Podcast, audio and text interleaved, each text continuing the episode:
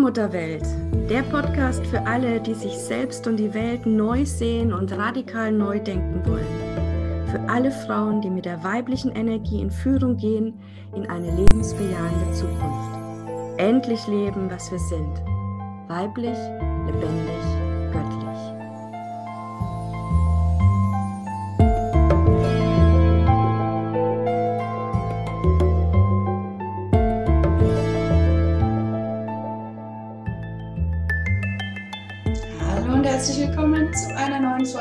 Folge der Allmutterwelt, Allmutterwelt Podcast. Ich bin Christina Marita Rumpel und ich freue mich, dir heute wieder eine Oster-Special-Folge zu schenken. Es geht um das Märchen Frau Holle und Goldmarie und um deinen Weg in die goldene Zeit.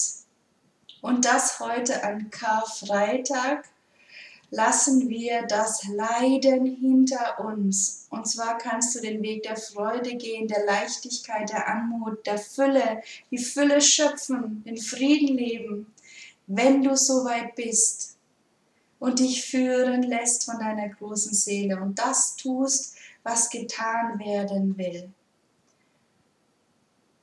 Und wir stehen kurz vor dem kosmischen Erwachen die Auferstehung aller Seelen, nicht nur des einen Sohnes Gottes.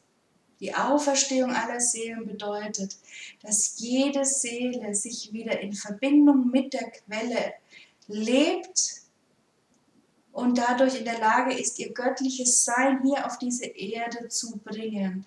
Also in die große Seele hineinzuwachsen und die Materie hinter sich zu lassen, die Schwere der Materie. Denn wir wissen es längst alle, Materie ist ja ganz viel Raum. Jedes Atom hat Raum in sich. Und dieser Raum, dieses Nichts, dass das alles ist, das gilt es jetzt wieder zu leben. Und das ist der weibliche Weg, da in diese nicht sichtbaren We sichtbare Welt hineinzuschauen und aus dem Nichts das alles zu schöpfen. Das ist das weibliche Mysterium. Und tatsächlich ist dann alles möglich, alles, was du dir nur erträumen kannst, was du dir wünschst. Wenn du deiner Seelenführung wieder folgst, das heißt deinen Impulsen folgend, lebst. Und genau darum geht es im Märchen Frau Holle und Goldmarie, wie wir wieder in Verbindung mit der Quelle leben können und dann reich, reich, reich beschenkt werden. Und ich erlaube mir eine Interpretation des Märchens aus urweiblicher Sicht, so wie sich das mir entschlossen hat, ähm, was die weisen Frauen, von denen die Märchen ja kommen, eigentlich mit ihren Märchen aussagen wollten. Nämlich diese Märchen sind Wegweiser, wie wir zurückfinden in eine Zeit des Angebundenseins, wie wir zurückfinden in eine neue Lebeweise, die förderlich ist, die urweiblich ist, das heißt mit den Schöpfungsenergien lebt und wirkt. Und die Märchen bekommen eine Bedeutung am Ende der dunklen Zeit, sagt eine Wölver. Die letzte Wahrsagung der Wölver in der Edda beinhaltet genau das, dass wir zurückfinden aus der Zeit der Vernebelung des Geistes in die lichte Zeit und damit in ein heiles und heiliges Leben. Und dieser Moment, meine Liebe, ist jetzt gekommen. Morgen, 16. April, ist der Höhepunkt des kosmischen Erwachens.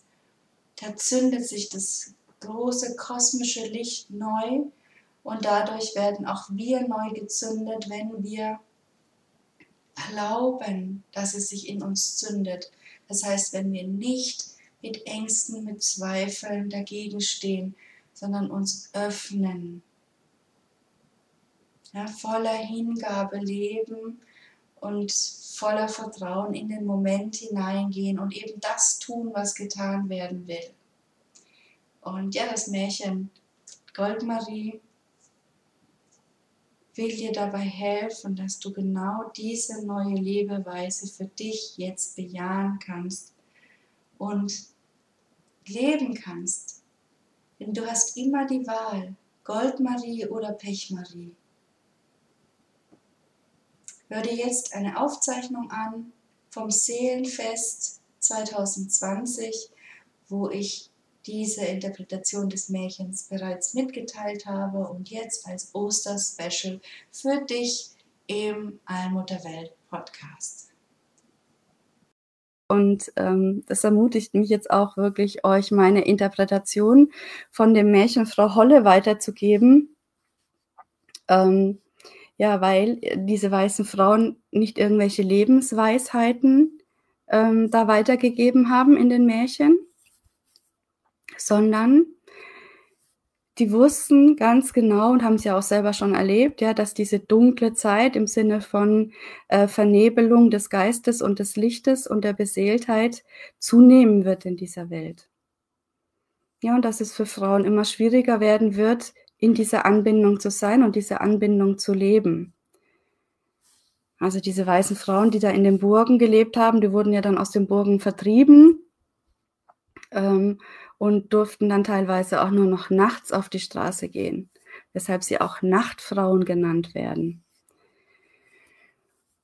Und ähm, ja, es gibt auch eine, eine Weissagung, die letzte, die wirklich aufgeschrieben ist in der Edda, ist die ähm, ja, niedergeschrieben worden von einer weißen Frau, die eben ganz explizit eben von dieser Zeit berichtet, wo wir jegliche Anbindung verlieren ähm, also wo die Welt einfach dann, ja, wo das heilige Blut dann in dieses schmerzhafte Blut sich wandelt, wo aus den Heerscharen der Seelen dann Kriegsheerscharen werden. Das ging natürlich Hand in Hand mit den Männern, die dann in diesen Mondverehrungsstätten eingezogen sind, in die Burgen, die dann ihr Heer aufgestellt haben, die dann gekämpft haben und eben nicht nur die weltlichen Herrscher, sondern auch die kirchlichen Herrscher auch die Feudalherrscher, die sich dann das Land zu eigen gemacht haben und, und, und. Also das haben die alles vorausgesehen und sie haben aber auch vorausgesehen, also in der Edda wird es beschrieben von einer Wölwa. Eine Wölwa ist eine weiße Frau, die im Sein wurzelt. Ja, also Wölwar, das Verb heißt Wurzeln, Wurzelwerk, Wurzeln. Und sie wurzeln eben im Sein, sie schöpfen aus der unendlichen Quelle. Und sie hat eben auch hervorgesehen, weiß gesagt, ja, dass eben eine Zeit kommt, wo wir Frauen uns wieder erinnern, ja, dass wir die Lichtbringerinnen sind, ja, dass wir die Seelen in diese Welt holen. Das Licht, ja, die Seele ist das Licht, das göttliche Licht, das sich hier eben ausbreitet mit jeder Seele, die sich wieder frei lebt. Und so haben sie nicht nur irgendwie Märchen ähm, erzählt, Geschichten, wird ja häufig gedeutet als Archetypen oder ähm, Einblick in verschiedene Seelenaspekte. Ja, kann man auch alles machen, ist auch alles interessant und ergiebig, aber ähm, was sich mir jetzt entschlüsselt hat, ist, dass sie in diesem Märchen äh, Wegweiser versteckt haben, wie wir zurückkommen in diese Zeit des Angebundenseins. Also wie wir wieder ja, leb Weise leben können und dadurch eine neue Lebensweise, also eine lebeweise Zeit äh, wieder in diese Welt gebären können. Ich schreibe da schon in meinem Buch drüber, da hat sich mir das schon erschlossen. Ich habe noch keinen Moment gefunden, diese Märchen wirklich ähm, ja, äh, rüberzubringen oder wann der Moment ist. Und heute ist er. Heute ist er, weil ähm, wir heute über die äh, Goldmarie sprechen werden, über die Frau Holle. Ja, Goldmarie und Frau Holle. Also Frau Holle steht natürlich äh, für die Allmutter. Holle ähm, geht zurück auf das Wort hell, hel, also ähm, oder die Höhle, also Holle ist eigentlich die Höhle und Höhle ist nicht die Hölle, sondern geht zurück auf die Sonnengöttin, auf den Urgrund, ja, auf die Göttin Hel, auf die äh, Sonnengöttin eben die schwarze Sonne und sein Urgrund. Ja, Und ähm, das werden wir morgen uns nochmal genauer anschauen, dass wir wirklich dann gründen im Urgrund, dass wir von da aus wieder Wurzeln im Sein und dann jede vorwärts gehen kann. Und heute wollen wir uns einfach ganz genau anschauen, was uns die weißen Frauen hinterlassen haben. Und ja, ich freue mich total, dass jetzt der Moment ist, das mit euch zu teilen. Ich werde Folgendes machen. Ich habe ähm, einfach das, den Originaltext der Gebrüder Grimm genommen und werde ihn jetzt immer abschnittsweise vorlesen und dann meine Interpretation bzw. die Entschlüsselung für unsere neue Lebensweise ähm, mit dir teilen. Ja, also ich werde jetzt im Kommentar überhaupt nichts lesen, weil ich werde jetzt auf mein Dokument wechseln. Holunderbusch, genau, der Holunderbusch ist da auch mit äh, in der Verbindung. Genau, wir werden morgen nochmal genauer sp sprechen über äh, ja, ähm, ja, eben die Höhle, die Bärmutter, was das auch mit der Hölle zu tun hat und, und, und, ja, und warum wir da uns so schwer tun, hineinzugehen in, in diese Höhle unserer Seele. Genau. So, Jetzt äh, freut euch, hört einfach zu. Wir können dann nachher, hört aufmerksam zu. Wir sprechen dann nachher gerne drüber, ja, wie sich das für dich anhört, was du für dich da mitnehmen konntest und was das jetzt eigentlich für uns konkret bedeutet. Also es gibt jetzt eine Märchenstunde von mir für dich. Und ähm, ja, ich lese es jetzt einfach mal vor.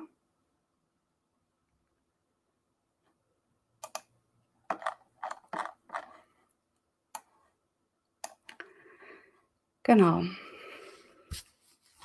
Also, ich beginne mit dem Originaltext und sage dann immer, wenn meine Interpretation kommt, aber das werdet ihr auch sicherlich selbst merken.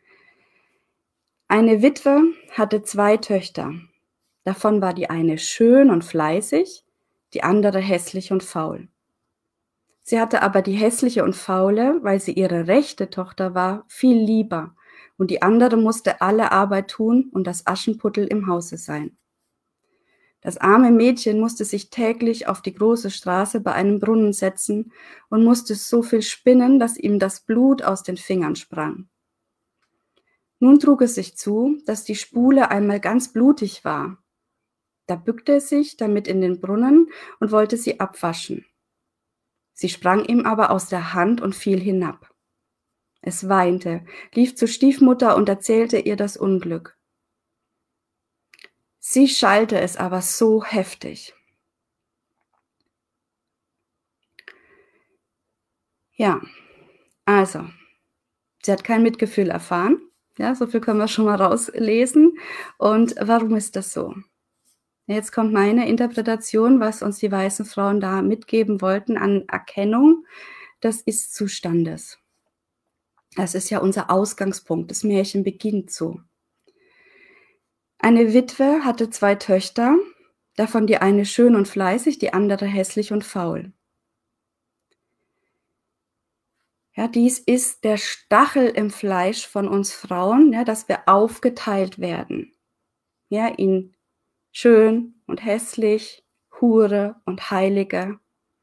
Ja, diese Spaltung im weiblichen Feld, ja, ist also der, der Nährboden, der Urgrund allen Schmerzes. Und diese Bewertung kommt eben durch den patriarchalen Blick zustande, den Blick von außen, bei dem es immer darum geht, wie geeignet wir sind für ein System, ja, für die Erhaltung des Ist-Zustandes. Und die einzige Gabe beziehungsweise der Wert einer jeden Seele aufgrund ihres Daseins ward nicht mehr gesehen. Warum? Ja, jetzt kommt das, was wir die letzten Wochen, äh, Tage hier in der Seelenwoche schon oft besprochen haben, weil die Frauen in eine Ehe gezwungen wurden, angeblich um versorgt zu sein und damit aus dem weiblichen Feld, aus den Banden, aus der Unterstützung ja, der Schwestern genommen wurden. Jede war allein und musste alleine kämpfen und sorgen, für sich sorgen, dass sie zurechtkommt. Das macht natürlich hart und verbittert. Ja, also es ging darum, in die Ehe zu gehen mit der Idee, dann versorgt zu sein. Was ja aber offensichtlich in dem Märchen ja, rauskommt, dass es ein Trugschluss ist. Denn der Mann, der war ja schon tot und sie war allein mit den Kindern. Ja, was nochmal zeigt, was ich auch gesagt habe, wenn wir Frauen uns entscheiden, eine Seele zu empfangen, dann geht es immer darum, dass wir alleine ja, mächtig sind, um für die Kinder zu sorgen. Und zwar im Feld der Schwestern. Keine muss allein sein, sondern allein.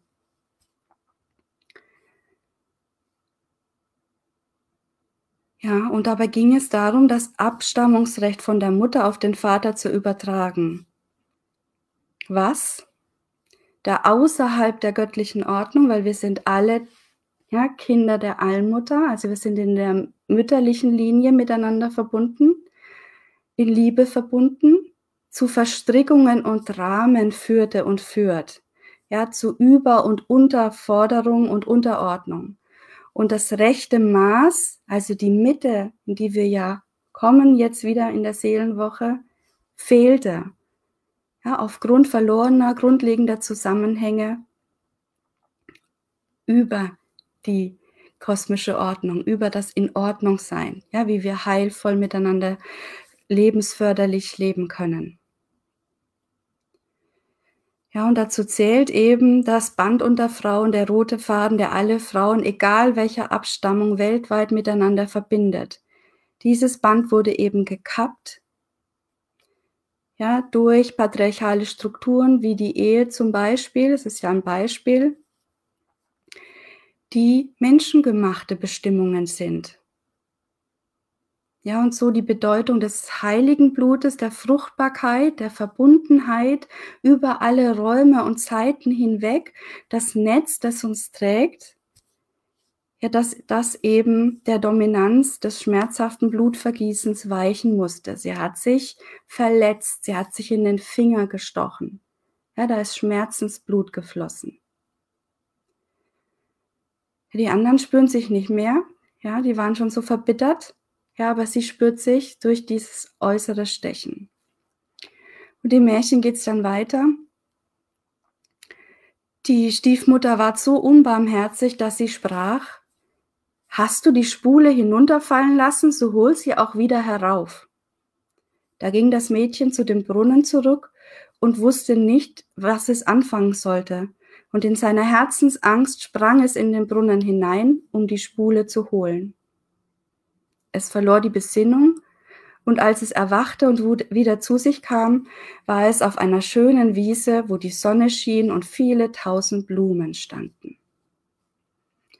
Ja, also alle, die sich ein bisschen auskennen mit Nahtoderlebnissen, also diese Blumenwiese, äh, diese die wunderschöne Wiese an einem wunderschönen Sommertag mit Blumen, ist also ein Bild äh, für das Ankommen der Seelen zu Hause. Ja, und was sagt uns das jetzt? Egal welche Verstrickung uns gefangen hält, egal welche Zwänge, welche Schmerzen, egal welches Problem, dass die Lösung schon immer da ist, wenn wir bereit sind, ja, die Botschaften auch aufzunehmen und für wahrzunehmen und es einfach zu tun. Also in jedem Problem steckt die Lösung schon drin. Ja, wenn wir jetzt leiden, weil wir nicht in unserer vollen Kraft und Macht sind, dann geht es eben darum, diese volle Kraft und Macht zu entwickeln, zu entfalten. Und wie ist die Lösung des Problems? Auch das erzählt uns das Märchen ganz klipp und klar. Ja, den Urgrund, es gilt den Urgrund zu finden. Die eine Ursache, die all diese Verdrehungen und Schmerzen ausgelöst hat in dieser Welt. Und dieser Urgrund, den finden wir am Grund des Brunnens. Ja, und der Brunnen steht natürlich für den Kanal in die Tiefe, also hinunter zum, ja, zum Urquell. Ja, der Brunnen wird ja gespeist von Grundwasser, von Urwasser. Und der Brunnen ist in allen Märchen ein ganz, ganz wichtiger Ort, weil wir da eben Verbindung aufnehmen können mit unserem Unterbewusstsein, mit unserem Seelenwissen, also alles das, was schon längst in uns liegt. Ja, wir nur noch nicht den Mut hatten, ganz hinunterzuschauen, in den Brunnen hineinzutauchen, hinabzutauchen. Übrigens auch spannend, das wollte ich die ganze Zeit schon mal sagen, ähm, dass es ja auch den Osterbrauch gibt in vielen Gemeinden und Orten, äh, den Brunnen, der ja in jeder Dorfmitte steht oder stand, ja, als, als Mittelpunkt der Gemeinschaft, also die Allmutter im Mittelpunkt jeder Gemeinschaft, die uns eben das lebendige Wasser schenkt, ähm, werden dann eben äh, Eier um den Brunnen herum aufgespannt. Und Eier ist ja, wie wir gesagt haben, das Weltenei, das goldene Ei in uns, was jede Frau wieder neu gebären kann wenn sie wieder Verbindung mit dem Urgrund aufnimmt. Also auch da in diesem alten Brauch sehen wir es ganz deutlich, die Verbindung von all dessen, was wir hier die ganze Zeit äh, miteinander geteilt haben. Also nochmal, um es deutlich zu sagen, egal wie verfahren die so Situation scheint, wie hart und grausam die Welt scheint, ja, durch diese unheilvollen Verstrickungen, dass wir aus der Ordnung gefallen sind, wir sind geführt und behütet. Auch wenn es nicht so scheint und wir den Verlust oder Misserfolg ja, durch diesen Blick von außen auf uns, den wir in der patriarchalen Welt gelernt haben, äh, als Katastrophe oder Strafe begreifen, so ist doch alles für uns. Ja, es kann sogar sein, dass in der ja, Zeitenwende, in der wir jetzt sind, der Druck von außen größer wird, um uns umso mehr Hilfestellungen an die Hand zu geben. Denn, und das erzählt uns das Mädchen auch, mit dem Mut einer Verzweifelten, ja, sind wir bereit, ja, wären wir leichter bereit, alles hinter uns zu lassen und zu springen. Wir kommen nur in diese neue Wirklichkeit, weil wir bereit sind, die alten Geschichten loszulassen und zu springen. Ja, springen, springen, springen. Denn in dem Moment, wo wir loslassen und uns nicht mehr an dem vermeintlich Vernünftigen festhalten, aufgeben und uns fallen lassen, den Prozess des Stirb und Werde bejahen und annehmen, fallen wir sofort auf den weichen Leib der Allmutter.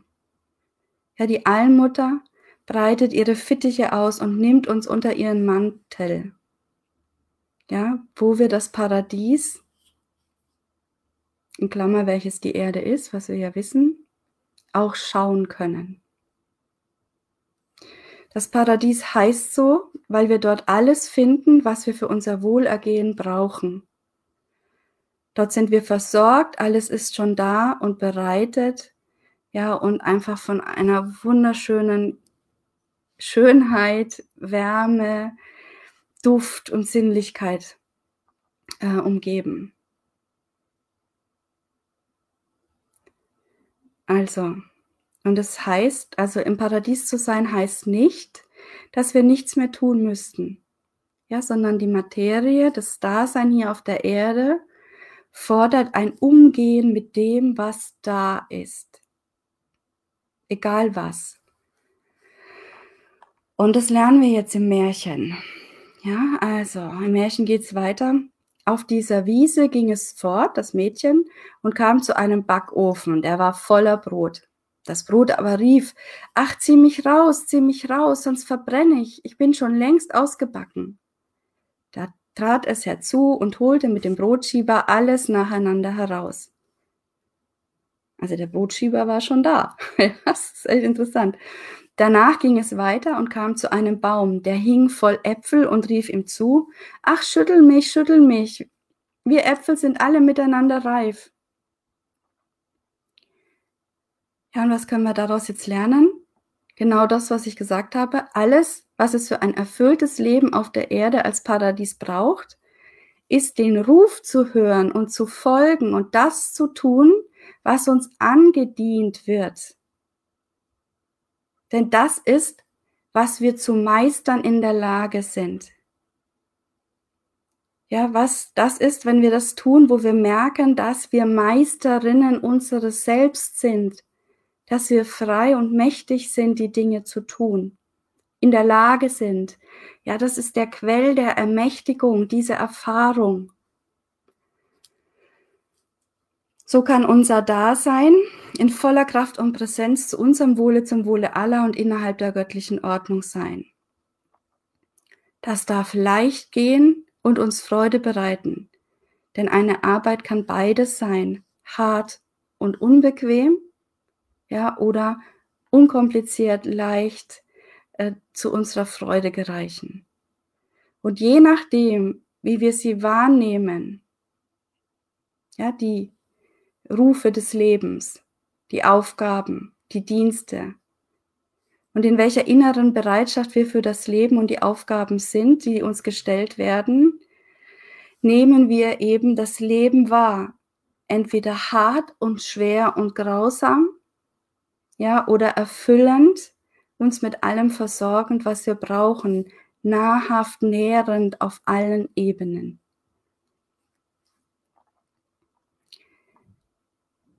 Im Märchen geht's weiter. Da schüttelte das Mädchen den Baum, dass die Äpfel fielen, als regneten sie, und schüttelte, bis keiner mehr oben war. Und als es all, alle zu einem Haufen zusammengelegt hatte, ging es wieder weiter. Und endlich kam es zu einem kleinen Haus, daraus guckte eine alte Frau. Weil sie aber so große Zähne hatte, ward ihm Angst und es wollte fortlaufen. Die alte Frau aber rief ihm nach, was fürchtest du dich, liebes Kind? Bleib bei mir, wenn du alle Arbeit im Hause ordentlich tust, so soll dir's gut gehen. Du musst nur acht geben, dass du mein Bett gut machst und es fleißig aufschüttelst, dass die Federn fliegen. Dann schneit es in der Welt. Ich bin die Frau Holle. Also, egal was wir tun, am Ende kommen wir an und dort erblicken wir die Allmutter, die Schöpferin des Ganzen. Ja, die Himmel und Erde miteinander vereint unter ihrem großen Dach, unter ihrem Mantel. Ja, das ist das Haus, das ist ihr Haus. Die Allstruktur ist ihr Haus. Und wir erkennen sie an ihren großen Zähnen, heißt das im Märchen. Ja, und Zähne stehen symbolisch für das Ich-Bewusstsein. Ja, für das Ich Bin. Für den göttlichen Seelenfunken in uns. Und da sie übergroße Zähne hat, ist es ein Hinweis auf, über, auf ihre übermenschliche Größe. Also auf das Dasein der Allmutter als die Quelle allen Seins. Und die Allmacht und Allpräsenz mag uns erschrecken.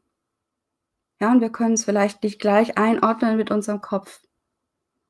Aber wir können es fühlen, ja, ihre liebevolle Stimme. Wir können ihre Worte für wahrnehmen und dann die Wahrheit erfahren. Ja, und ihre Botschaft ist eben, fürchte dich nicht. Es gibt keinen Grund, dich zu fürchten. Der Urgrund, die Quelle allen Seins, ist also frei von Angst, von Schrecken machen, ja, sondern voller Liebe und Fürsorge.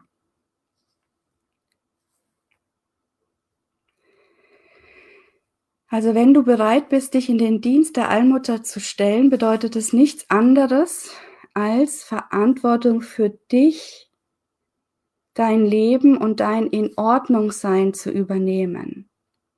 Ja, im Märchen heißt es, du sollst es ordentlich tun. Ordentlich heißt nicht picobello sauber, heißt kein Putzfimmel oder sowas, ja. Schuften bis zum Umfallen, sondern in der Ordnung sein, die Dinge in der Ordnung tun und damit leicht, federleicht. Ja, sie muss keine äh, Backsteine schleppen, sondern sie soll Kissen aufschütteln. Ja, mit Federn gefüllt, also leicht, leicht darf es gehen. Sie wird nicht ausgebeutet, ja, sondern sie kommt durch dieses Tun ins Ordnungssein finden in die Leichtigkeit ihrer Seele hinein. Und das hat dann Auswirkungen auf alle andere. Ja, wenn du in deinem in Ordnung sein bist und die Aufgaben ordentlich tust, ja, dann findet alles um dich herum auch in die Ordnung. Und in die Ordnung finden heißt, ja, in eine Welt der, des Friedens, der Leichtigkeit, der Fülle, des Versorgtseins.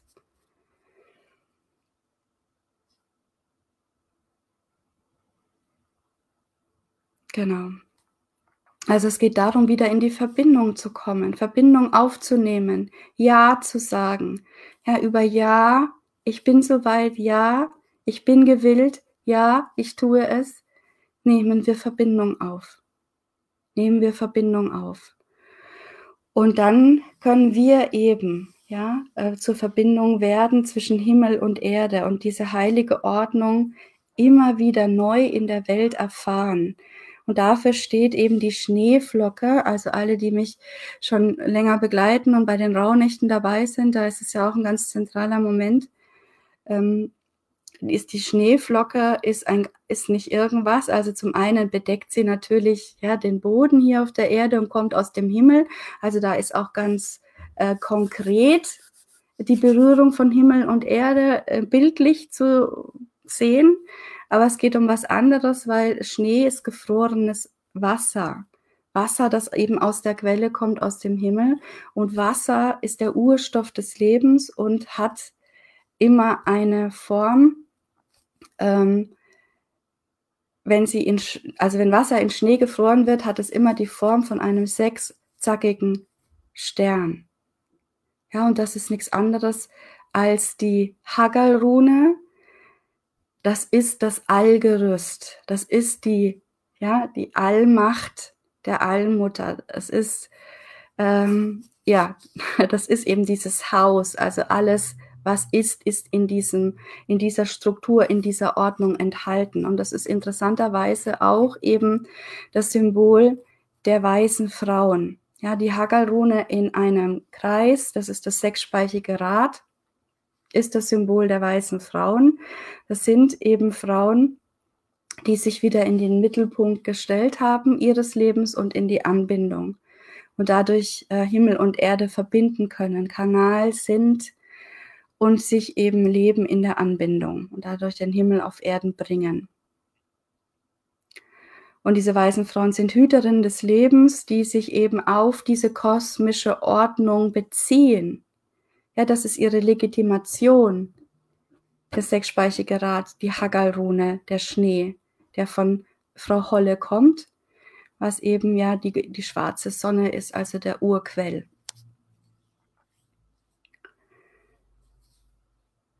Ja,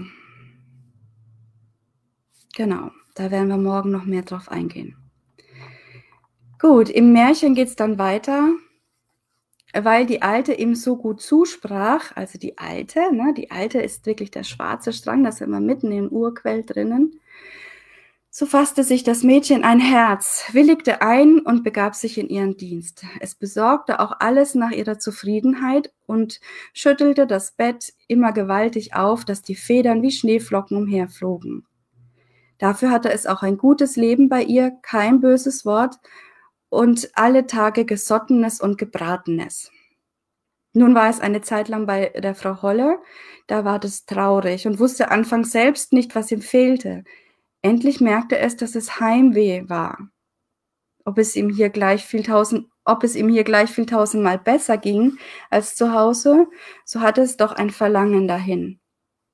Endlich sagte es zu ihr, ich habe den Jammer nach Hause gekriegt, und wenn es mir auch noch so gut hier unten geht, so kann ich doch nicht länger bleiben. Ich muss wieder hinauf zu den meinigen. Die Frau Holle sagte, es gefällt mir, dass du wieder nach Hause verlangst, und weil du mir so treu gedient hast, so will ich dich selbst wieder hinaufbringen. Ja, und dabei handelt es sich wirklich um die tiefsten Geheimnisse, Geheimnisse des Seins, das weibliche Mysterium, ja, was wir nicht mehr mit dem Kopf verstehen können, sondern nur noch mit unserem Herzen und in Resonanz gehen. Also das heißt, wenn wir den Weg des Herzens gehen, führt das automatisch in ein erfülltes Leben, in Frieden mit uns und mit unserer Gabe. Und zwar in doppelter Hinsicht, was wir geben und was wir als Gabe bekommen. Ja, das Urprinzip des weiblichen Mysteriums ist geben. Geben, ja, und dann nehmen, das wird ja häufig falsch interpretiert, in dem Moment, wo du gibst, wo du dich gibst, wo du dich hingibst, wo du deine Gabe lebst, weil darum geht's ja, wenn du dich lebst, lebst du dein göttliches Sein, deine Gabe, die du bekommen hast, und dann wirst du reich beschenkt. Ja, nicht, weil du dann gut bist oder moralisch gut oder pflichtbewusst oder sonst was, sondern einfach, weil du dann sehen kannst die Gaben dieser Welt überall. Ja, und dauerhafte Glückseligkeit finden wir dabei nur, wenn wir uns auch an dem Platz verwirklichen, der für uns vorgesehen ist. Ja, und das ist ein ganz wichtiger Moment jetzt in dieser Geschichte, weil hier geht's ja da viel, viel besser als zu Hause. Und dennoch kann sie an diesem Platz nicht bleiben. Und das ist auch für unsere Entwicklung so ganz, ganz wichtig, wenn wir uns der Allmutter hingewandt haben. Das ist das, was ich immer sage. Es geht nicht darum, dass wir dann uns transzendieren in, ins Nirvana und in der Erleuchtung und sowas, äh, ja, dahin fliegen als, als Engel, ja, sondern es geht darum, das hier auf der Erde zu verwirklichen, was wir erfahren haben, diese Anbindung hier zu leben, auf der Erde, unter den unsrigen, ja, mit den Menschen, die hier auf der Erde sind. Weil das ist die Inkarnation hier, deswegen sind wir hier, sonst hätten wir ja auch oben bleiben können, sondern wir sind hier, um das hier gemeinsam zu verwirklichen. Ja, und ich weiß, es ist viel schöner, ähm, immer wieder zu versinken. Also ich zum Beispiel habe mich auch vom Yoga ein, ein, bisschen distanziert, ja, also obwohl ich Yoga ganz wunderbar finde, vor allem Kundalini-Yoga, ähm, weil ich gemerkt habe, das kann wie eine Droge sein, wie ein Rausch. Ja, wir können uns dafür die zehn Minuten, eineinhalb Stunden, einen ganzen Tag, je nachdem, wie lange wir Yoga machen, in diese Anbindung hinein äh, rauschen, ja, hineinrauschen. Das ist dann wie ein Rausch. Wir spüren dann das alles, ja. Aber es fällt in dem Moment wie ein Kartenhaus in sich zusammen, wenn ich es nicht leben kann. Wenn ich dann wieder die, die Realität spüre. Ja, und das, ähm, ja, das ist, also ich möchte es nicht allgemein sagen, aber es hat auf jeden Fall ein großes, großes Suchtpotenzial von sich selber dann doch immer wieder davon zu laufen, vor der Verantwortung, vor der Integrität, das hier dann auch zu leben. Ja, nicht nur fühlen, nicht nur, und das merke ich eben auch in der esoterischen Welt und bei allen, die in der geistigen Welt umeinander schwirren. Ja, es ist interessant, es ist berauschend, es ist wow, ja, es ist mindblowing und ähm, ja, wir kriegen einen anderen Blick auf die Welt. Es fühlt sich alles anders und leichter an. Aber das ist nur Schritt eins. Schritt zwei ist immer wieder zurückzukommen auf den Platz, auf dem wir hier gestellt sind. Ja, also die Anbindung, die Glückseligkeit zu leben in unserer Familie, mit unseren Kindern, mit unseren Partnern, mit unseren Freunden, in unserer Arbeit, ja, in, in der Natur, mit der Natur, also überall. Es gibt keine Trennung zwischen diesen zwei Welten. Ja, und wenn wir uns äh, da abschneiden von dieser alltäglichen Welt, was eben ja die patriarchalen Religionen durchaus machen, äh, dann ähm, ja, können wir hier niemals das, die Allmutterwelt realisieren. Ja, weil das will gelebt werden, dieses Weisheitswissen, was wir da sammeln.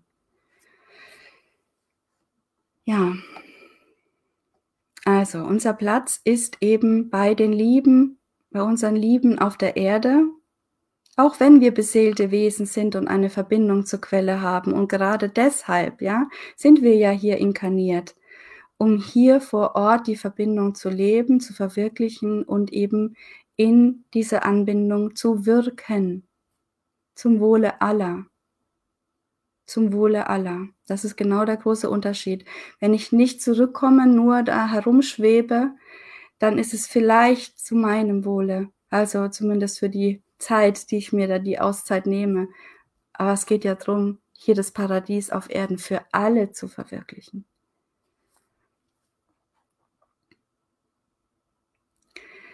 Ja, aber du hast da die freie Wahl.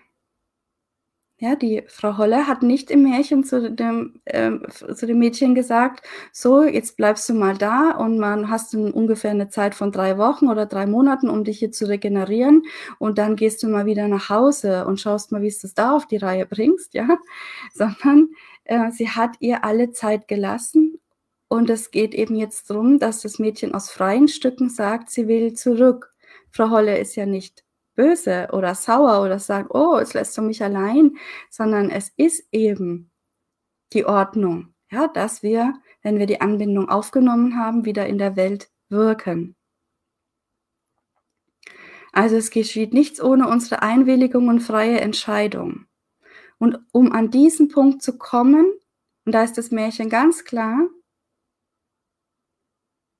ja, der uns aus der vermeintlichen Zufriedenheit also wir könnten ja auch jetzt zufrieden sein. Wow, jetzt haben wir die Anwendung und die Quelle einmal gesehen oder ein paar Mal geschafft und so, jetzt können wir ja zufrieden sein. Wir wissen ja jetzt, es gibt das Ewigsein der Seele. Ähm, wir sind, wenn wir nur uns ne, weiterhin verbinden, sind wir ja unter ihrem Mantel, alles gut. Also wir könnten uns damit zufrieden geben. Aber dann würden wir am, am Sinn unseres Daseins vorbeileben. Ja, und ähm, um dahin zu kommen, wirklich deinen Platz einzunehmen, dich in die Mitte dieses Rades zu stellen, in die Mitte der Schneeflocke, in die Mitte ja, ähm, dieser Hagalrune. Wirklich, dass die Mitte, der mittlere Strang ist das Ich Bin-Bewusstsein, weil du nimmst Verbindung auch zur Quelle und eben auch wieder zur Erde. Dafür braucht es eben Mut, also springen, nochmal springen, und vor allem, und das ist wirklich das Schlüsselwort auch in diesem Märchen, Selbstehrlichkeit. Selbstehrlichkeit. Das Mädchen war ehrlich mit sich selbst und ehrlich mit Frau Holle. Hatte also den Mut, ähm, das, was sie fühlt, was sie wahrgenommen hat, auszusprechen, wahrhaftig zu sprechen. Oder anders ausgedrückt, wenn wir die Gefühle als Wegweiser leben, uns in der Selbstwahrnehmung üben und unsere Wahrnehmung ohne Anklage und Drama aussprechen, sondern einfach sagen, wie es ist, wie es für uns ist in dem Moment. Ja, dann erfüllt uns die Quelle jeden Wunsch. Jeden Wunsch. Weil sie ja nur eines will, die Allmutter, dass du dich lebst, so wie du bist, ehrlich mit dir selbst, in deiner vollen Selbstverantwortung. Und mehr noch, wir stehen dann unter ihrem Schutz. Ja, sie begleitet uns persönlich nach oben. Ja, sie breitet dann ihren Mantel für alle Zeiten über uns aus. Ja, weil wir uns dann wirklich ähm, im Sein verwurzelt haben, in unserem wahrhaftig lebendigen Sein. Ja, und im Märchen geht's weiter. Sie nahm es, also die äh, Frau Holle nahm es daraufhin bei der Hand und führte es vor ein großes Tor. Das Tor ward aufgetan, und wie das Mädchen gerade darunter stand, fiel ein gewaltiger Goldregen, und alles Gold blieb an ihm hängen, so dass es über und über davon bedeckt war. Das sollst du haben, weil du so fleißig gewesen bist, sprach die Frau Holle und gab ihm auch die Spule wieder, die ihm in den Brunnen gefallen war. Darauf war das Tor verschlossen und das Mädchen befand sich oben auf der Welt, nicht weit von seiner Mutter Haus, und als es in den Hof kam, saß der Hahn auf dem Brunnen. Und er rief, Kikeriki, unsere Goldjungfrau ist wieder hie. Da ging es hinein zu seiner Mutter, und weil es so mit Gold bedeckt ankam, war das von ihr und der Schwester gut aufgenommen. Das Mädchen erzählte alles, was ihm begegnet war. Ja, da ist also ein, ein Missverständnis des Patriarchats zu finden. Ne? Also sie hat das Gold bekommen, weil sie so fleißig war. Fleißig heißt nicht, weil sie sich abgeschuftet hat, weil sie Tag und Nacht äh, ein Sklave der Allmutter war, ja, und sich den Zwängen ausgesetzt gefühlt hat, sondern weil sie so fleißig im Sinne von emsig, von begeistert, von innerer Anteilnahme dabei war. Sie hat es mit frohem Herzen getan. Das ist gemeint mit fleißig in diesem Zusammenhang. Ja, emsig, begeistert, dabei.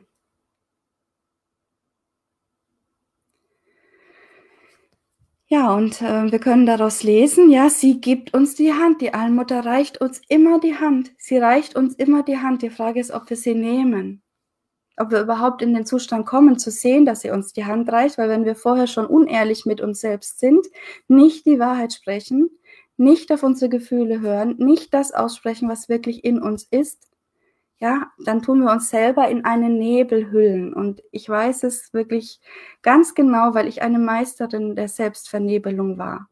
Ich habe mich dermaßen eingenebelt in das, was ich bin oder nicht bin oder keine Ahnung was, ja, dass ich selber mich irgendwann nicht mehr erkannt habe. Wie will ich dann die Allmutter erkennen? Wie will ich dann sehen, dass sie uns die Hand reicht in jedem Moment? Ja, das geht eben nicht. Aber sie reicht uns die Hand in jedem Moment und sie führt uns durch das Tor in eine goldene Ära, wenn wir ihre Hand wieder nehmen ja, die goldene Zeit ist nichts anderes als eine Zeit, in der wir um die Existenz, Liebe und Führung der Allmutter wissen und darauf vertrauen, dass stets alles zu uns fließt, was für unser Dasein auf der Welt benötigt wird. Also wenn wir nichts wollen im Sinne von, das habe ich aber jetzt verdient und da will ich jetzt hin und das ist jetzt meins und so weiter, sondern wenn wir einfach offen sind und es geschehen lassen, es fließen lassen, ja, dann kommt es auch. Ja, Mangel erleben ist damit für immer ade, für immer vorbei. Und wir können tun und lassen, was uns beliebt, weil wir in der, durch die Anbindung an sie, indem wir ihre Hand nehmen, in die absolute innere Freiheit finden, in unsere Selbstmächtigkeit. Und diese Verbindung, die besteht für immer, indem wir einmal ihre Hand nehmen, einmal wirklich im Inneren, ja, selbstehrlich so weit sind, ihre Hand zu nehmen, solange besteht diese Verbindung für immer, solange wir leben, was wir sind, nämlich Mittlerin zwischen Himmel und Erde, ja, weiblich, lebendig, göttlich, die rechtmäßigen und vollmächtigen Töchter der Allmutter.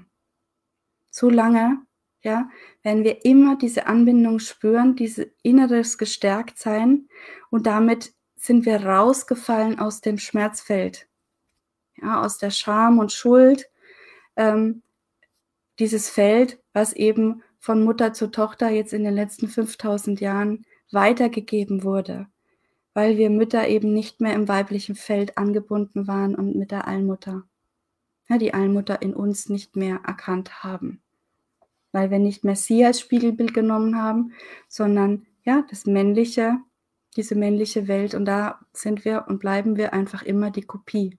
Und da können wir noch so viel rennen und machen und tun. Wir werden niemals dorthin kommen. Ja, weil das Spiel ist eben so aufgebaut, dass wir nicht an diesen Platz kommen. Das ist ein Hase- und Igel-Spiel, was die, wie die Welt im Moment aufgebaut ist. Ja, ich habe das heute meinem Sohn beim, beim Mittagessen haben wir irgendwie drüber geredet. Ich weiß gar nicht, warum wir drauf gekommen sind, aber da ist es mir nochmal so klar auch geworden. Gerade wir Frauen, ja, wo, wenn wir nicht in der Verbindung sind mit unseren Schwestern, also wenn wir uns da nicht für öffnen, dass wir alle verbunden sind, ja, in dieser göttlich-weiblichen Energie, dann haben wir dieses Spiel ja auch mit diesem Getrenntsein ja auch ganz wunderbar zelebriert. Äh, unter anderem kann man das auch in den Schönheitsidealen sehen. Also ich finde es ganz spannend, das ist gekommen. Ähm, also ja, immer so, wie die Masse gerade nicht ist, so wollen die vermeintlichen Führungsfrauen sein. Also Führungsfrauen in der patriarchalen Zeit heißt Frauen, ja, äh, die sich äußerlich äh, abheben wollen und zeigen wollen, dass sie was Besonderes sind, vielleicht dann auch eben durch ihr Besondersein dann dem Herrscher oder wem auch immer dann gefallen. Und es zeigt sich eben daran, ne, wenn, wenn Hungersnöte waren, ja, dann waren eben die äh, äh reichen und oberen Frauen gerne dick und üppig unterwegs, ja. Jetzt, wo eigentlich eher alle äh, ja, Probleme haben mit diesem fürchterlichen Essen, ja, was alle Menschen dick und krank macht, da ist jetzt plötzlich dieses dünne Sein äh, absolut en vogue. Das muss man jetzt sein, um dazu zu gehören. Früher zu Adelszeiten war es eben auch das ganz blass sein. Da wollten Frauen immer ganz weiße Haut, weil die einfachen Frauen, die anderen Frauen, ja, die Masse, wo man nicht dazugehören wollte, eben auf dem Feld arbeiten musste und braune Haut hatte, von der Sonne gebräunt. Und, und, und. Ja, also das ist Ausdruck ähm, dieses Nicht-Verbundenseins im weiblichen Feld. Das ist wirklich ganz, ganz spannend. Und ja, also das Märchen ist jetzt wirklich für uns eine Aufforderung, ähm, dass wir da aussteigen aus dem Spiel. Ja, dass wir uns ganz bewusst zurückverbinden zur Quelle der Kraft in uns und dann das, und das ist jetzt spannend an dem Märchen, das nicht zurückhalten oder sowas, sondern freimütig erzählen, also das rausgeben, das auch leben, das zeigen im Außen. Ja, und so ist die Aufforderung, ist eben die Aufforderung an uns, die der Hahn uns entgegenschmettert, wenn er schreit, Kikeriki, zu uns selbst, zu unserer Einzigartigkeit zu stehen. Ja, und trotzdem im Fell verbunden zu sein und zu bleiben, weil eben jede einzigartig und besonders ist und jede Seele so leben darf, wie sie das eben empfängt in der Führung der Allmutter. Ja, und dass wir eben alle Töchter der Allmutter sind, dass wir das wieder feiern und zelebrieren, indem wir ja unsere Schwestern feiern und zelebrieren, aber indem wir auch unser Sein zelebrieren und feiern. Ja, und alle, alle wirklich sollen und dürfen es hören und sehen. Deswegen schmettert der Hahn auch los. Es ist eine Botschaft von immenser Wichtigkeit für alle, alle da draußen dass wir uns zeigen mit diesem Angebundensein, mit dem Glückseligen, mit der Fülle, mit dem Glücklichsein, was wir jetzt in uns tragen, um uns herum. Und wie andere auf uns reagieren, was sie für Schlüsse daraus ziehen, ja, ähm, dass wir bei uns und damit in der Fülle und in den unbegrenzten Möglichkeiten unserer schöpferischen Seelenführung und unserem Göttlichsein angekommen sind, das brauchen wir nicht mal zu bedenken. Es ist in dem Märchen nicht ein einziger Satz, wo das Mädchen sagt, oh je, äh, und jetzt bin ich über und über mit Gold behäuft. Was sagt denn da meine Mutter? Ja, also da ist überhaupt nichts davon zu hören. Gar nichts. Sie ist einfach angekommen und dankbar. Dankbar für diese Erfahrung. Und aus dieser Dankbarkeit, ja, das ist der größte Schutzmantel, den wir haben können, weil wir einfach, ja, wir sind zufrieden mit uns und mit unserem Leben und dann schauen wir nicht mehr danach, was die anderen so denken und machen und tun. Ja, also wir können uns, indem wir uns nicht mehr verstecken, sondern zeigen, wie wir sind, in dieser Anbindung, wirklich neu entzünden und neu entfalten, neue Erfahrungen machen, neu leuchten, ja, und wir dürfen frei erzählen, was uns geschehen ist, welche Wandlung wir erfahren haben und was wir dafür getan haben. Ja, das ist mir immer ganz wichtig. Ich meine, ich sitze heute nicht hier. Ich habe einen ganz langen Wandlungsprozess hinter mir. Ja, immer tiefer und tiefer hinein in meine innere Wahrheit und Selbstehrlichkeit. Das ist ein Weg.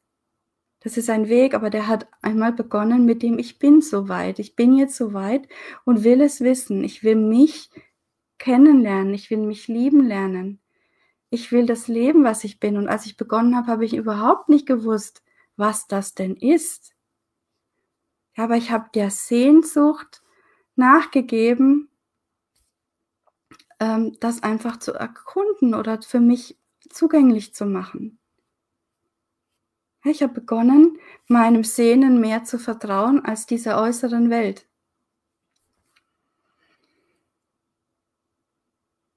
Ja, und klar interessieren sich dann die anderen auch dafür. Da gibt es ja diesen Spruch, ja, denn der ist ja ganz klar, ne? Erst, äh, erst äh, verlachen sie dich und dann grenzen sie dich aus und dann wollen sie wissen, was du getan hast und dann keine Ahnung was, ja. Dann tragen sie dich auf Händen oder sowas. Das ist halt so. Die, die breite Masse da geht es nicht darum, dass du gleich erkannt wirst, es geht ja, machst du, das machst du nur für dich. Für dich. für deinen inneren Frieden, für dein Wohlsein, dass du deinen Wert erkennst und lebst. Ja, und dann irgendwann kann es auch die Welt erkennen.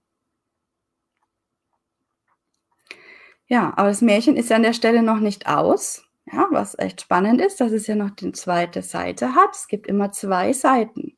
Ja, und du hast die Wahl, auf welche Seite du dich stellst. Das Märchen geht jetzt so weiter. Und als die Mutter hörte, wie es zu dem großen Reichtum gekommen war, wollte sie der anderen hässlichen und faulen Tochter gerne dasselbe Glück verschaffen. Sie musste sich an den Brunnen setzen und spinnen und damit ihre Spule blutig ward, stach sie sich in den Finger und stieß sich die Hand in die Dornenhecke.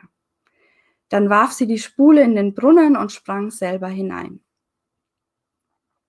Ja, und jetzt kommt das Märchen echt, ja, jetzt ist dieses äh, ja, diese, diese innere Frieden, diese innere Ruhe, dieses Glückselige, ja, wird jetzt konterkariert mit einem Drama. Ja, jetzt geht's ins Drama hinein. Jetzt wollen wir die, ne, die Kontrolle übernehmen über das Ganze. Also was passiert dann?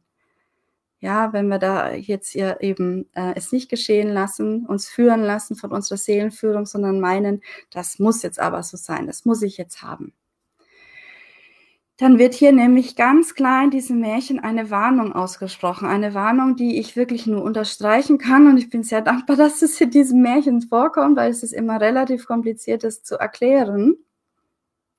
Ich hoffe, ihr versteht es mit diesem Märchen jetzt.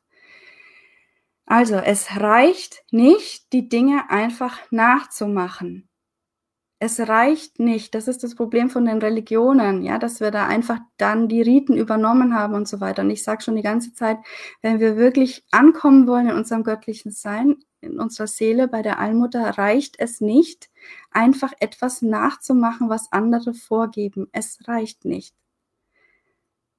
Etwas einfach zu tun, damit es getan ist. Ja, weil wir im Außen, im Tun, das ist ja das, was außen sichtbar ist, den Umschwung nicht bewirken. Wir bewirken ihn nicht. Der Sprung in den Brunnen ist eine Reise ins Reich der Seele, nach innen, in deine ganz eigene Seelenwelt. Ja, das ist das Reich der Allmutter, das sie nur für dich gegründet hat. Da kann niemand hinein. Das ist ja das Spannende. Wir können uns noch so empathisch in andere hineinversetzen, was der Mensch wirklich, wirklich, wirklich fühlt und sieht und erlebt. Das, können wir nicht mal erahnen. Ja? Weil das ist was ganz Intimes, eine ganz, ganz innige, intime Verbindung von der Seele zur Allmutter. Ja, und hier in dieser, ja, Innigkeit, ja, da lässt sich überhaupt nichts faken, inszenieren oder irgendwie tun und so tun, als ob. Ja, hier wird alles wahrhaftig erfahren und will auch wahrhaftig gelebt werden. Ja, und ein Indiz für wahrhaftiges, lebendiges Sein ist die Barmherzigkeit, Barmherzigkeit und Mitgefühl. Ja, äh, dann eben auch zum Wohle des Ganzen ähm, zu agieren und nicht eben als moralische Keule, sondern ja, mit der moralischen Keule über andere drüber zu gehen, äh, sondern wirklich äh, aus dem tiefen inneren Bedürfnis heraus Verbindung aufzunehmen mit anderen. Ja, in die Verbundenheit zu leben, auch hier auf der Erde und natürlich mit der Allmutter. Und dieses Bedürfnis entspringt aus der Verbindung mit unserer wahren, mit unserem wahren Kraft- und Machtzentrum der Gebärmutter, weil ne, wir wissen es ja, äh, das hebräische Wort für Gebärmutter und Barmherzigkeit, für Urschoß und Barmherzigkeit ist ein und dasselbe.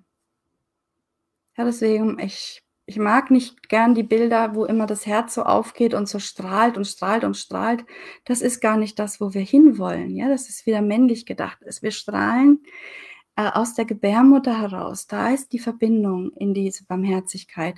Und ja, wir können dann auch äh, Liebe fließen lassen über unser Herzzentrum. Aber das kommt eben aus der, aus der Uranbindung, aus der Gebärmutter heraus und fließt. Weil wenn ich nur das Herz aufmache und mein Kraftzentrum im Bauch geschlossen ist, wenn da keine Anbindung ist, dann mache ich das mit dem Willen, ja, dann gehe ich über meine Grenzen hinweg, dann werde ich verletzbar und verletzlich und dann tut's weh dann tut's weh. Ja, während wenn die, mir die Kraft zufließt und mein Herz öffnet und es aus mir heraussprudelt, da tut nichts weh. Da kann ich mich nackt und verletzlich zeigen, wie ich bin, ohne dass ich überhaupt jemals die Gefahr habe, irgendwie verletzt zu werden, ja, weil ich in dieser Kraft und Macht meine Verletzlichkeit lebe. Also, ja, mein verletzlich zeigen und wahrhaftig sein ist ja gerade der Quell der Kraft. Ja, und da darf man das Pferd eben nicht von hinten aufzäumen und nicht Schritt 5 vor Schritt 1 machen. Ja, das ist das, ähm, äh, ja, die Stolperfalle, in die da manche hinein ertapsen. Also über die Gebärmutter sind wir verbunden mit der Urgebärmutter, mit der Allmutter und sie gibt uns die Impulse, was wir zu tun, was zu tun ist. Hier empfangen wir ihren Ruf. In der Gebärmutter, ja, dem wir dann vertrauensvoll Folge leisten. Und diesen Ruf hört eben nur, wer wirklich im Inneren verankert ist, im Sein wurzelt. Und nicht das tut, was andere ihm sagen und sagt, jetzt musst du springen, jetzt musst du und hier und das machen. Das sage ich ja immer. Ich kann dir so viel Angebote machen und die Hände reichen und dir so viel mitgeben, dass irgendwann sich das in dir dann löst, der Knoten, und du sagst, jetzt bin ich bereit. Aber ich kann dich nicht springen lassen. Das kannst nur du selber. Und jeder, der dir da was anderes erzählt, der lügt. Ja, das, das ist einfach nicht wahr. Ja, das ist eine, eine Illusion und viele, viele fallen darauf herein, weil klar, wir würden uns gern von A nach B tragen lassen. Wir würden gern ankommen im Paradies, im Wohlsein unserer Seele. Aber den Weg dorthin bitte nicht. Ja, und das funktioniert nicht. Und es gibt so viele, die da draußen Heilversprechungen machen auf allen Ebenen. Das geht immer nur dann, wenn du bereit bist. Und wenn du wirklich, wirklich so weit bist, brauchst du eigentlich überhaupt niemanden. Hm? Aber natürlich ist es gut, jemanden an der Seite zu haben, der den Weg selber schon gegangen ist, weil ja, das ist verkürzt einfach den Weg. Ja, du kommst einfach in viel, viel kürzerer Zeit an den Punkt hin. Ja, manche Menschen brauchen viele Leben dafür, manche brauchen ihr ganzes Leben, ja, manche brauchen ihr halbes Leben. Und wir haben jetzt, das ist eben das, wir haben, also ich habe mir da auch so lang schwer getan, rauszugehen, weil ich weiß, also ich bin eine, ich, ich lebe ja in der Anbindung. Und ich weiß, dass das, dass das jede selber für sich leben kann, dass überhaupt niemanden braucht dafür. Und trotzdem sehe ich jetzt, wir haben einfach keine Zeit mehr. Ja, wir, haben jetzt keine Zeit mehr, dass du noch 40 Jahre brauchst. Ja, weil in, in zwölf Jahren ist der Wandel geschafft. Und es geht um jede einzelne Seele. Also es ist jetzt eben der Last Call, wie ich das schon oft schon gesagt habe. Und da ist es ja wunderbar, wenn jemand da ist und die Hand reicht und man gemeinsam den Weg gehen kann. Gemeinsam im Kreis der Schwestern. Ja, weil das Frauenkraft fördert, stärkt, wird immer gestärkt in der Gemeinschaft. Und wenn Frauenkraft gestärkt wird, fließt natürlich die Kraft, die, die Energie stärker und dann geht es einfach nicht schneller im Sinne von schneller, höher, weiter, sondern ja, boah, es darf sich halt auf einen Schlag lösen. Das ist dann Gnade. Wir reden hier von Gnade, die uns dann zuteil wird, wenn wir so weit sind, äh, wirklich diesen Weg zu gehen. Ja, also diesen Ruf hört nur, wer wirklich im Inneren verankert ist und nicht dem Schein erliegt, also nicht dem Aussehen der Wirkung, diesen äußeren vier Prozent. Ja, was dann alles sein wird, wenn. Und deswegen machst du es, weil du willst es im Außen haben. Selbst wenn es darum geht, mehr Vertrauen zu haben, mutiger zu sein. Es ist doch alles ein Ich will haben, ich will haben. Und es geht hier ums Sein. Ums wirklich äh, inspirierte Sein. Und das geht nur, nur, nur, nur über diese innere Anbindung, ja, dass wir wieder aus diesen 96 Prozent äh, des Urquell, also diese, dieses Unbewussten schöpfen können, was uns dann mit dem Urquell verbindet. Gut, also jetzt schauen wir mal, wie es diesem zweiten Mädchen geht. Sie kam, wie die andere, auf die schöne Wiese und ging auf demselben Pfade weiter. Also sie, als sie zum Backofen gelangte, schrie das Brot wieder, ach, zieh mich raus, zieh mich raus, sonst brenne ich, ich bin schon längst ähm, ausgebacken. Die Faule aber antwortete, da hätte ich Lust, mich schmutzig zu machen und ging fort. Bald kam sie zu dem Apfelbaum, der rief, ach, schüttel mich, schüttel mich, wir Äpfel sind alle miteinander reif. Sie antwortete aber, du kommst mir recht, es könnte mir ja einer auf den Kopf fallen. Und dann, damit ging sie weiter. Ja, also erkenne jetzt ein für alle Mal, dass es nicht reicht, dieselben Pfade zu gehen, die andere gegangen sind, sondern du kannst jeden Weg gehen. Es kommt immer auf deine innere Bereitschaft an. Ja, dich einzulassen auf die Dinge, die da auf diesem Weg kommen. Deswegen sage ich, es geht nicht um den Weg. Der Weg ist nicht das Ziel, sondern es ist jeder Schritt, jeder Schritt, der bewusst gesetzt wird. Bewusst nicht im Sinne von, oh, gehe ich jetzt rechts, links, oben, unten, das ist vollkommen egal, sondern äh, offen, innerlich offen, bereit, so weit, wirklich innerlich so weit. Also es reicht nicht von der Kraft des Ich bin gehört zu haben. Ja, das sind jetzt die anderen Worte, weil sie hat ja von ihrer Schwester erfahren, dass es da eben diesen Weg gibt, den sie gehen muss, um dann anzukommen bei der Quelle, um dann das zu bekommen. Ja, sie geht den jetzt, aber es reicht eben nicht davon gehört zu haben, von der Kraft des Ich Bin. Ja, es gilt, sich darin zu spiegeln und sich von dem Unaussprechlichen eben überwältigen zu lassen, von diesem inneren Erleben in jeder Zelle, von dem Entzündetsein, von dieser Begeisterung, ja, den, den Geist wieder zu spüren, den Sinn dahinter, die Verbundenheit von innen und außen, dass es Spiegelbilder sind meines, meiner Seele, meines Lebens. Also, wenn wir jetzt ein Bild nehmen wollen, wirklich ein, von einem Freudenschreck richtig durchzogen zu sein, der in alle, der in alle Glieder fährt und erfüllt mit, mit Freude am Dasein. Es einfach zu tun, weil es eben da ist. Ja. Und ähm, ja, klar, so nimmt jetzt ähm, das Verhängnis eben seinen Lauf in der, im Märchen.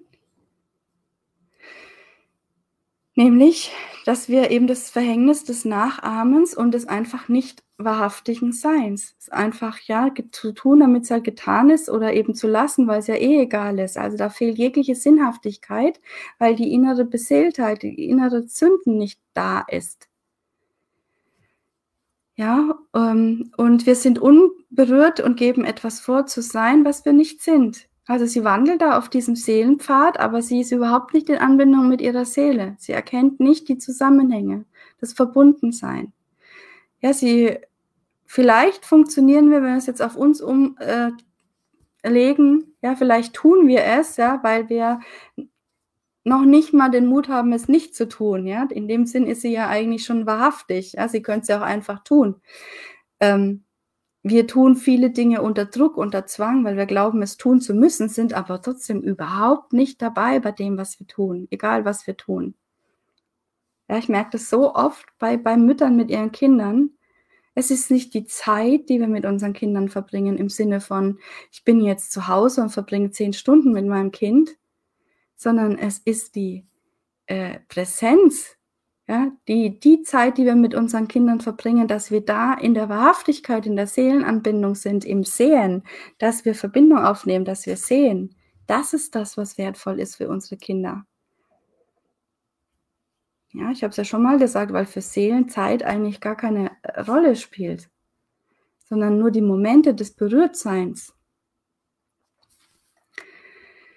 Ähm, die Frage ist halt, wie lange wird es dann durchhalten, wenn wir einfach unter Druck funktionieren? Ja, oder so tun, als ob. Das ist nämlich das Problem, das ist das Verhängnis, was hier seinen Lauf nimmt. Es zieht uns alle Kraft und Freude am Dasein und die Möglichkeit der Erfahrung. Ja, so können wir den Dienst der Allmutter, die Aufgaben, die sie uns stellt, einfach nicht erfüllen. Und dann spüren wir nicht, was wir für eine Kraft haben, was wir für eine Freude in uns tragen, wie uns das belebt, wenn wir das Leben annehmen mit den Themen, die es uns stellt. Dafür stehen ja die Aufgaben da mit, mit Baumschütteln und Brotbacken. Das sind Aufgaben, die das Leben an uns heranträgt, die anzunehmen. Ja, und ähm, so können wir die eben nicht erfüllen und dadurch uns nicht erfüllen, uns nicht anfüllen, anreichern. Also, Dann geht's weiter, Märchen. Als sie vor der Frau Holle, als sie vor Frau Holles Haus kam, fürchtete sie sich nicht, weil sie von ihren großen Zähnen ja schon gehört hatte. Also das ist dieses. Es reicht nicht von der Kraft des Ich Bin gehört zu haben. Es braucht ein inneres Berührtsein, um da in die Anbindung zu kommen. Und verdingte sich gleich bei ihr. Am ersten Tag, also sie sagte gleich, ne, oh, ich, hallo, ich bin da, ich würde gern bei dir arbeiten. Und es ist immer ein gutes Zeichen, ähm, was soll ich sagen, wenn man am Anfang, gerade die, die auf Seelenebene verbunden sind, sind am Anfang immer so ein bisschen vielleicht zögerlicher oder vorsichtiger oder sowas. Das ist auch wirklich ein ganz ein gutes Zeichen, weil du im Kontakt mit dir bist, du spürst dich. Ja, es ist nur, wie gesagt, wir dürfen dann nur nicht auf dem Punkt dann stehen bleiben. Ja, sondern das eben als, ähm, ja, als doppelten Boden irgendwie in uns wahrnehmen, als Schutz oder als, als Wegweiser oder sowas. Aber dann darüber hin, dann eben sich befreien davon ja, und wirklich, wirklich dann hinschauen, wie es wirklich ist. Am ersten Tag ähm, trat sie, äh, Entschuldigung, am ersten Tag tat sie sich Gewalt an, war fleißig und folgte der Frau Holle, wenn sie ihr etwas sagte, denn sie dachte an das viele Gold, das sie ihr schenken würde. Am zweiten Tag aber fing sie schon an zu faulenzen. Am dritten noch mehr, da wollte sie morgens gar nicht aufstehen. Sie machte auch der Frau Holle das Bett nicht, wie sie's gebührte, und schüttelte es nicht, dass die Federn aufflogen. Das war die Frau Holle bald müde und sagte ihr den Dienst auf. Die Faule war das wohl, die, äh, die Faule war das wohl zufrieden und meinte, nun würde der Goldregen kommen. Die Frau Holle führte sie auch zu dem Tor, als sie aber darunter stand, ward statt des Goldes ein großer Kessel voll Pech ausgeschüttet. Das ist zur Belohnung deiner Dienste, sagte die Frau Holle und schloss das Tor zu. Ja, jetzt könnten wir sagen, was ist das für eine, äh, eine ungnädige Frau? Ja, wie, wie strafend ist sie? Ja, was, was, was für Leid kommt da jetzt über diese Seele, über dieses Mädchen? Ja, so würden wir noch denken, wenn wir diesen alten strafenden Gott im, im Hintergrund haben. Aber es geht hier um was ganz, ganz anderes. Nämlich, dass wir dass die Allmutter die Freiheit der Seelen so sehr achtet und ehrt, ja, dass sie es eben geschehen lässt, dass sie sich nicht einmischt. Sie wird nicht übergriffig. Sie sagt nicht, aber komm, mach doch. Und sie übernimmt auch nicht Verantwortung für andere, so wie wir das vielleicht machen würden, ja, in unserer noch nicht Mutterrolle, wo wir sind, ja. Äh, um dann irgendwie das Beste rauszuholen oder sowas, weil das Beste ist ja schon längst da und es liegt an uns, das Beste zu erkennen. Und ich habe gestern einen Film über, über Jesus gesehen, äh, so ein Dokument, also keine Dokumentation, ein Spielfilm und er war, ja, es war gruselig, ich habe ihn auch wieder ausschalten müssen. Aber es war da eine, eine Szene drin, die mich echt bewegt hat, äh, weil er da eben erzählt hat, ja, ich sag es euch doch, ich sage es euch, ihr könnt die Worte hören. Es ist alles da für euch. Ihr müsst sie auch nehmen, innerlich aufnehmen, in, in euch hineinnehmen. Ja, es muss auf fruchtbaren Boden fallen.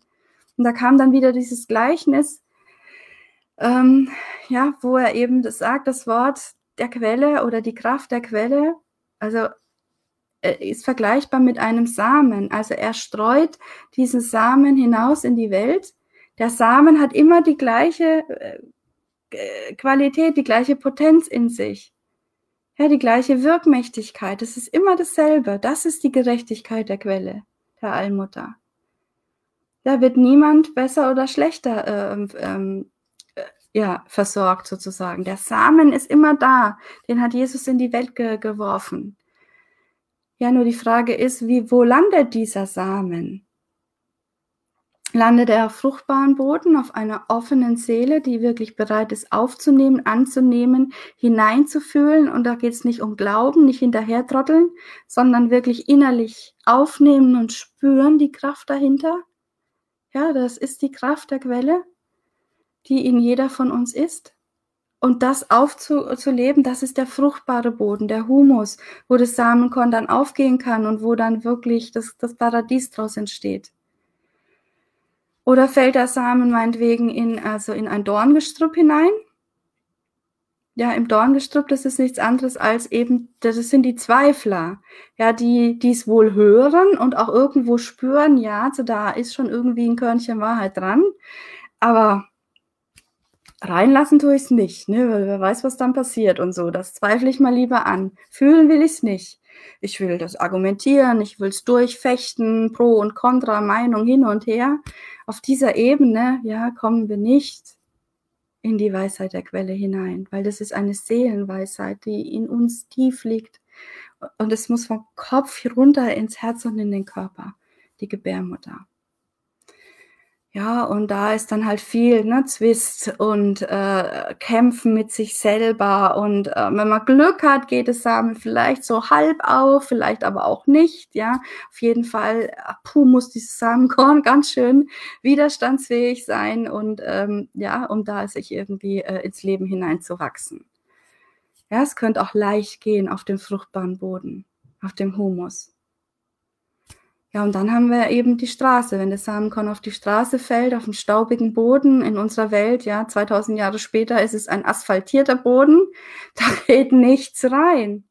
Ja, da, da kann das fruchtbarste Samen, das Samenkorn da liegen, ja, mit, mit der Allmutterwelt, die aufgeht, äh, absolut sofort, ja, gnadenvoll, blitzartige Wandlung, und es kommt nicht an. Es kommt einfach nicht an, weil es nicht, weil es nicht hineingelassen wird. Und das ist eben das, dafür bist du selbst verantwortlich, wo du stehst, ob, ob du ein fruchtbarer Boden bist, ja, im Dorngestrüpp oder auf der asphaltierten Straße noch weitergehen willst. Äh, ja, Richtung äh, ja, verdursten und ähm, ja, weil auf dieser Straße merken wir jetzt geht es nicht weiter und wir haben jetzt das große Glück und das ist der Unterschied zur Zeit von Jesus, dass jetzt die ganz, der ganze Weltenplan mit uns ist, die ganze, das, die ganze Energie bricht jetzt diese asphaltierten Straßen auf. Bricht jetzt diese asphaltierten Straßen auf und wir dürfen mal sehen, okay, dass auf dieser asphaltierten Straße kein Weg mehr weiterführt. Ja, und trotzdem gibt es da einige, die da immer noch nicht ähm, zum Nachdenken kommen, aber wir merken ja global, es ist ein Umdenken langsam da. Hm? Genau.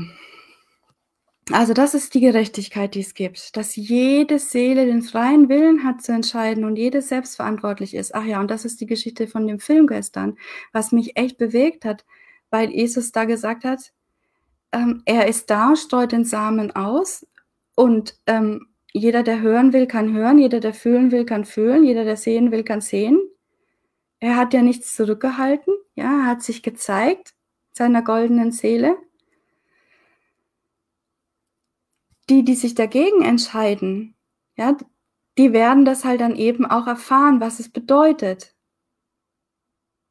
Ja, es gibt kein sowohl als auch. Also ich kann nicht erwarten, weiterhin auf dieser asphaltierten Straße zu gehen und dann im fruchtbaren Land anzukommen. Das funktioniert nicht.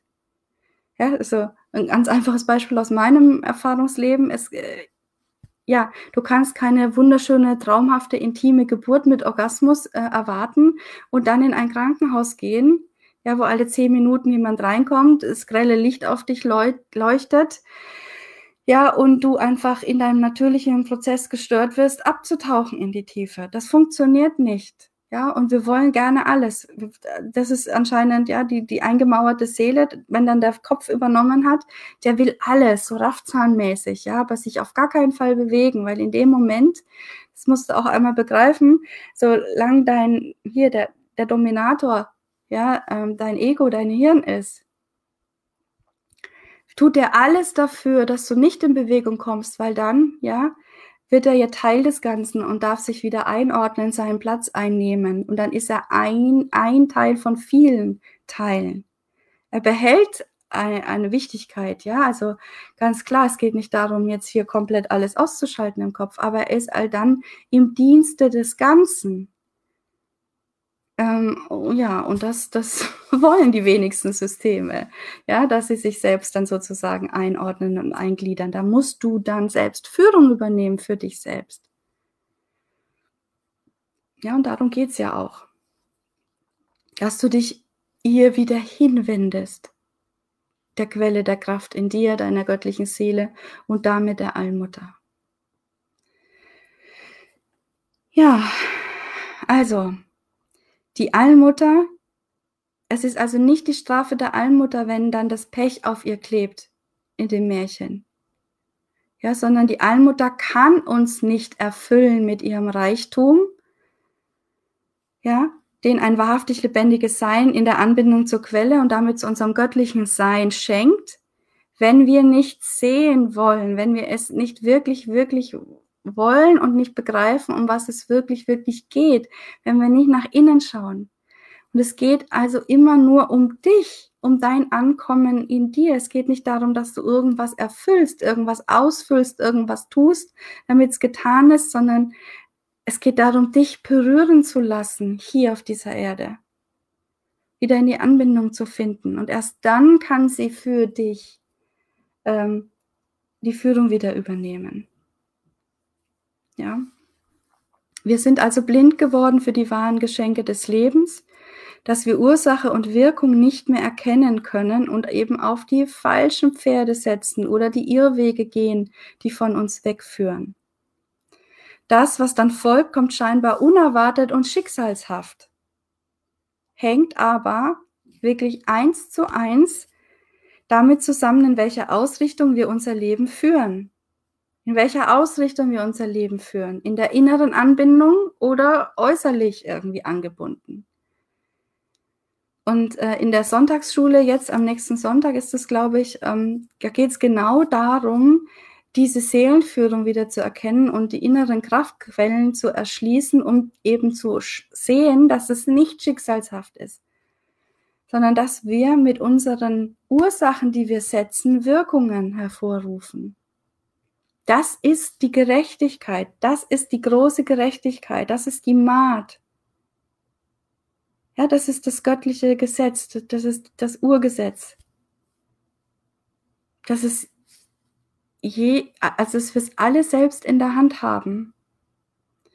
Und dass wir eben, das ist das Wichtige, das ist eben nicht jetzt irgendwie größenwahnsinnig oder, oh, wir sind jetzt Schöpferin unseres Seins und jede kann machen und tun, was sie will, sondern die Führung der Allmutter bedeutet eben, auf die Führung zu hören in dieser Anbindung zu sein und dadurch die größtmögliche Freiheit zu erfahren, die wir hier haben auf dieser Seele, auf dieser Erde, weil wir befreit sind von allen Verstrickungen, von allen Dramen, von allen Schicksalen und so weiter hier auf dieser Erde.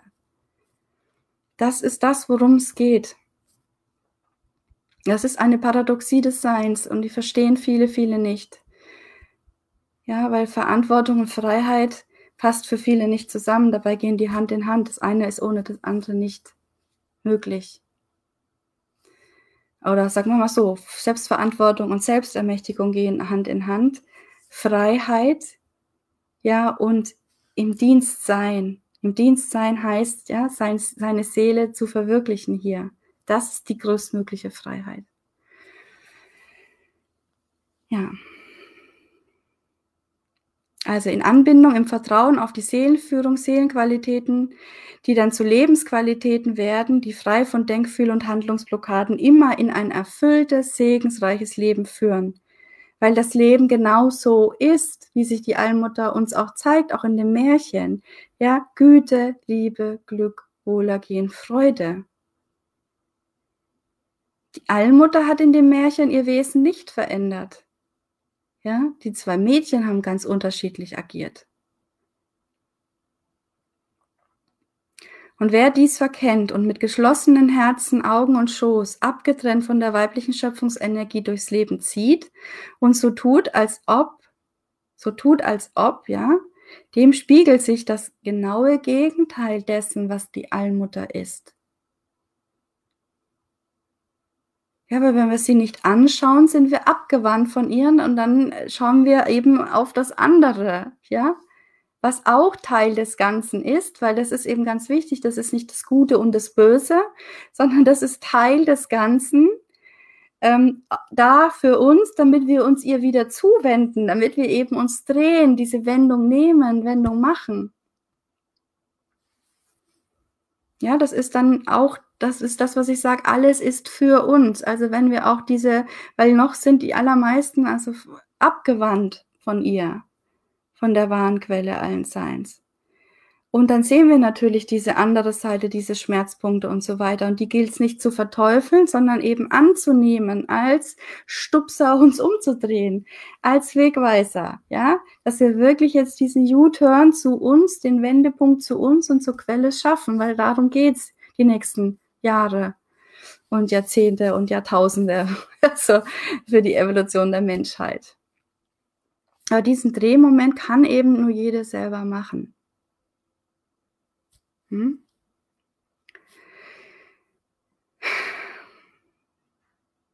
Ja, weil dann eben im genauen Gegenteil erscheint uns die Welt als ein Ort der Schatten und Dunkelheit. Ja, und ja, wir können dann, je weiter wir davon entfernt sind, eben diese heilige Dunkelheit auch nicht mehr wahrnehmen und verstehen.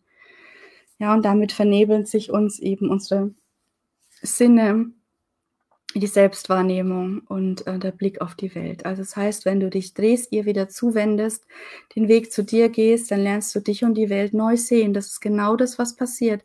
Die Welt da draußen verändert sich dann nicht, ja, sondern deine Wahrnehmung. Ja, und dann kannst du plötzlich ganz andere Dinge sehen und wahrnehmen und auf die dann zugehen. Und da, wo wir mehr Aufmerksamkeit hingeben, da wird's mehr. Ja, und wenn du plötzlich die Schönheit dieser Welt siehst, ja, und die Liebe und das Mitgefühl der anderen Menschen, weil du es ausstrahlst und es dir zurückgespiegelt wird, dann mehrt sich natürlich die Liebe und das Mitgefühl in dieser Welt und die Schönheit. Ja, das so funktioniert der Mechanismus. Ja, was geschieht dann zum Schluss im Märchen? Da kam die Faule heim, aber sie war ganz mit Pech bedeckt. Und der Hahn auf dem Brunnen, als er sie sah, rief, Kikeriki, unsere schmutzige Jungfrau ist wieder hier. Das Pech aber blieb fest an ihr hängen und wollte, solange sie lebte, nicht abgehen. Das ist heftig, ne? Also es ist wirklich heftig, aber es ist ja die Warnung. Ich habe euch gesagt, der zweite Teil ist die Warnung. Und wir haben die Wahl, ja, den Weg der Goldmarie zu gehen oder den Weg der Pechmarie. Ja, und das Pech und die schlechten Erfahrungen, ich sage es nochmal deutlich, kleben eben so lange an uns, bis wir bereit sind zur Neugeburt. Bis wir bereit sind zur Neugeburt und soweit sind, wahrhaftig lebendig zu sein. Wer ins goldene Zeitalter kommt, wer bereit ist, den inneren Prozess des Stirb und Werde zu durchgehen und dem Ruf der Seelenführung zu folgen. Das heißt, den Stirb- und Werdeprozess, den wir jetzt erlebt haben, im Vertrauen auf den göttlichen Funken in uns. Dass wir wirklich jetzt alles, alles Alte, alle Bilder von uns, alles loslassen dürfen und uns verschmelzen dürfen in diesem flüssigen Gold unserer Seele und uns da neu schöpfen dürfen und uns selber, ja, diese Goldkrone aufsetzen und den Goldregen über uns ausbreiten können das ist jetzt das, das Wundervolle, ja, dass es wirklich für uns alle jetzt möglich ist, das zu erleben und zu fühlen. Ja, dass es gewollt ist. Und das ist der Beginn der inneren Evolution der Menschheit. Ja, und der Moment, wo wir merken, es gibt kein Getrenntsein zwischen Himmel und Erde. Es gibt's nicht. Ja, der Himmel auf Erden ist schon längst da. Und wir sind da, um das zu verwirklichen, indem wir Mittlerin werden zwischen Himmel und Erde. Mach dich jetzt bereit für das kosmische Erwachen, für die Auferstehung deiner Seele in deine große Seele hinein. Jetzt ist der Moment, auf den wir gewartet haben. Deine Christina Marita. Tschüss.